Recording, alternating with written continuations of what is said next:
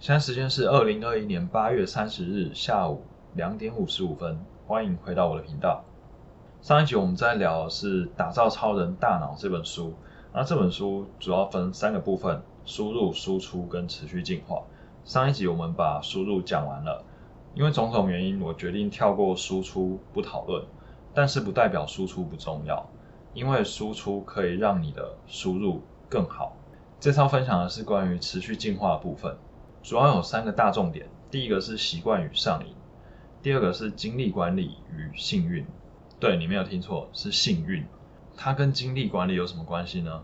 后面讲到就会知道了。然后第三个就是跨界学习，意志力很重要，但是高手秘密不是只有意志力而已，而是习惯和上瘾。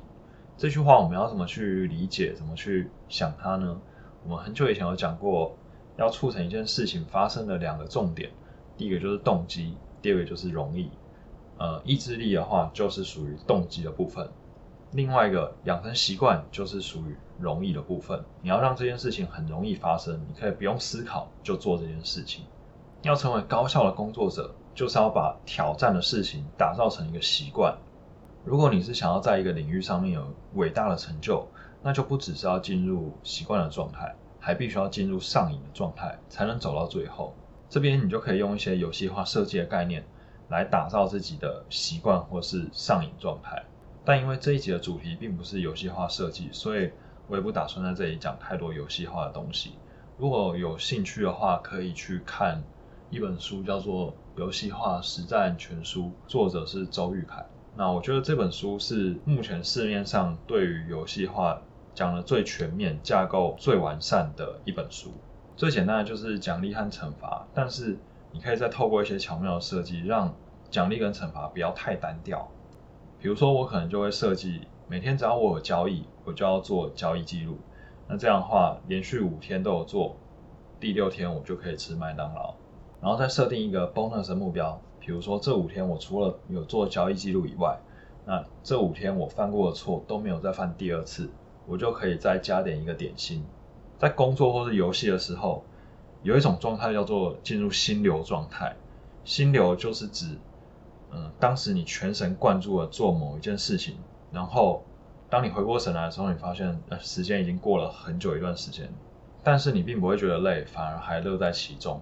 另一个相对的状态就是度日如年，像是等退伍的时候，你会觉得时间怎么过得超级无敌慢，或是。当你做不喜欢的工作，你会每天都在等下班，而且会觉得怎么十分钟过这么久，这就比较悲剧啊。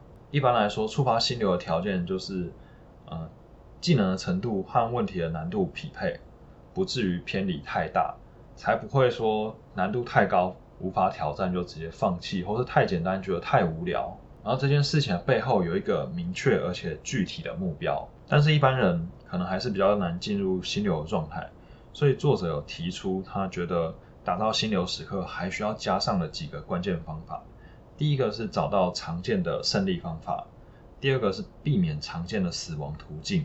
当他要挑战一个新题目的时候，他大概会先去买十到十五本相关领域的书，接着去观察专家的成功模式，还有观察说半途而废的人到底都是踩到了什么雷，所以放弃。这样一来，你就很容易取得第一个小胜利。那当你有了第一个小胜利之后，你就会有信心，后面做的也会比较顺。如果你做某件事情都很容易进入心流的话，其实你应该是很容易会上瘾的。接下来我们聊精力管理与幸运。很多人觉得作者很神，会很多事情，而且又可以做很多事情。但是事实上呢，他说他跟所有人一样，都有肉体上面的限制，并没有更多的优势。他每天。也只有五个小时的高效专注力而已，但是他有的是使用方法的优势，他知道如何正确投资这五个小时。所谓不幸，大家都以为是运气差所造成的，但作者觉得实际上是因为注意力严重不足所造成的。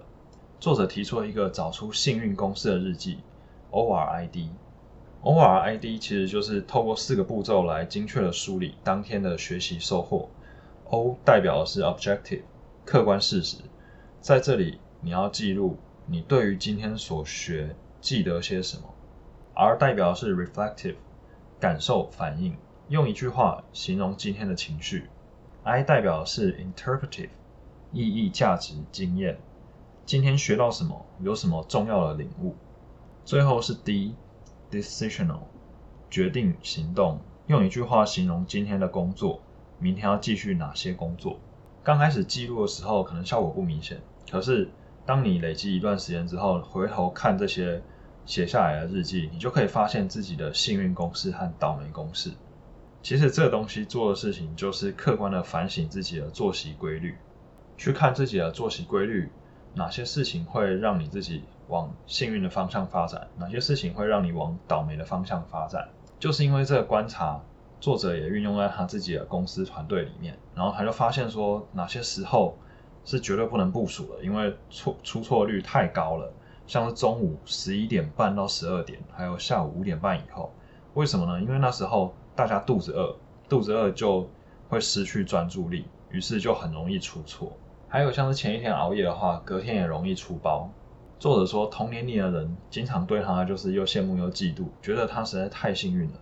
但是他自己也很纳闷，就是为什么他会这么幸运，为什么会这么顺利？想了很久，他总结成三点：第一个是要养成阅读说明书的习惯，虽然说明书里面看似啰嗦的废话，但是一点都不废，因为百分之八十的坑都可以在里面找到。第二点是永远选择代价比较高的选项。作者意识到。任何人以自己的眼界，往往无法辨认出未来机会的重要价值。眼界就是你的天花板，所以为了突破这个局限，他下意识养成了一个决策习惯，永远走代价相对较高的选项。别人可能是想办法省钱，用最便宜的方式做，但是他就会想说，能不能花钱买方案来解决？当别人觉得可以自己做，他就要花钱请专业的人帮他做。这个习惯给他带来了极大的好运，也让他一次又一次的突破极限。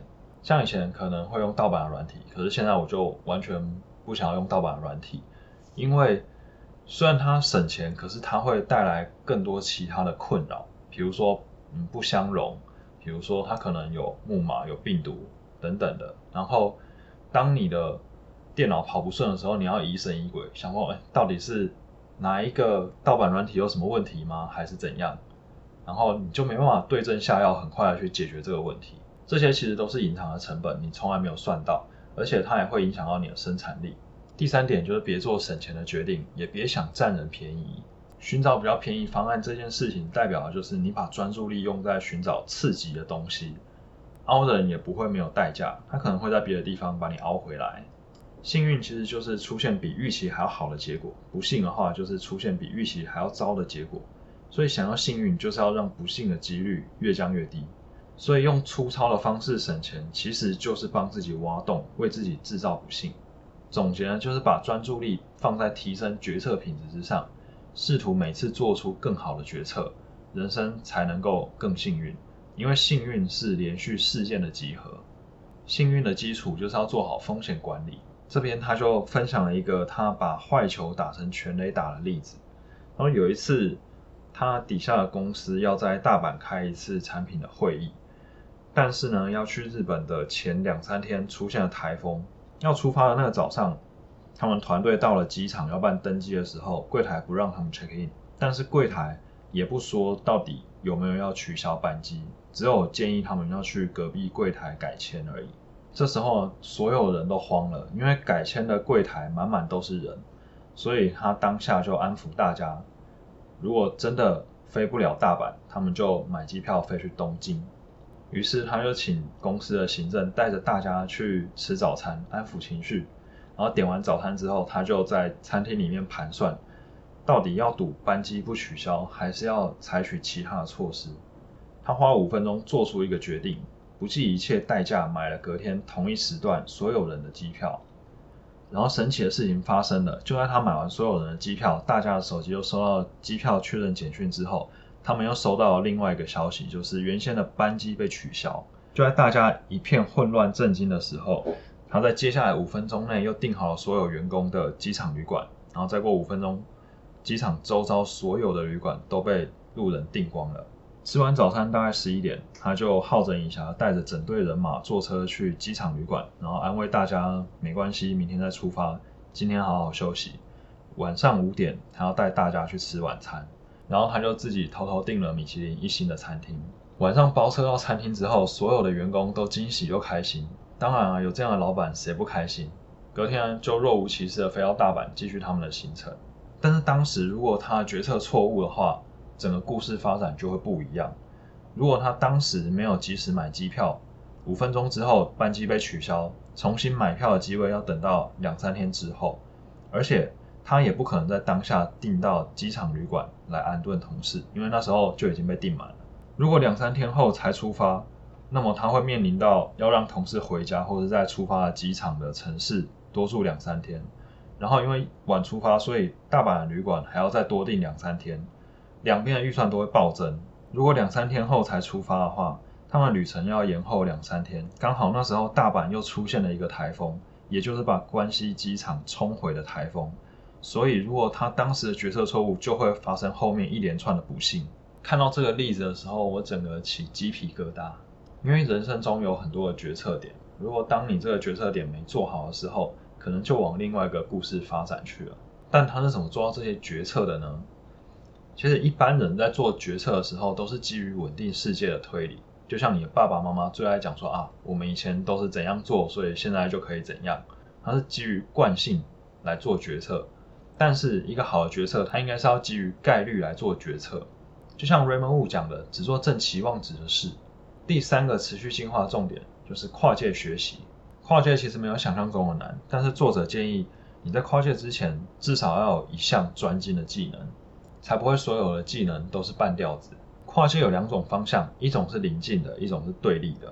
我原本是厨师，然后我又学做甜点，这就是一个临近的。如果我是医师，又有绿色执照，这就是对立的。那因为现在医疗纠纷很多，所以多一张律师执照可以保护自己，而且又可以吸引到更多医师的客户。因为你知道你自己是医师，所以你知道其他医师的痛点，你也有这个圈子的人脉，所以对立面的跨界才是效益最大的。以前学习可能靠着老师还有书本，但是在现在我们面临的挑战，要学技能，可能不是书本和老师可以给的，而是在一些创业家或是在专家的访谈影片里面。在这个资讯流动非常快速的时代里面，我们就要懂得运用各种工具去获取最新或是第一手的资讯，学习起来才会更有效率。OK，以上就是今天分享持续进化的三个重点，希望你们也可以从中带走一些东西，去培养一些好习惯，或是找出自己的幸运公式，或是想想自己未来跨界的方向。决策的时候不要再做省钱的决定。如果喜欢今天的分享，觉得对你有帮助，欢迎五星评论、订阅、分享给需要的朋友。有任何问题都欢迎和我讨论分享，在 IG 或是 Facebook 搜寻“肥仔保罗”就可以找到我。那我们就下次见，拜拜。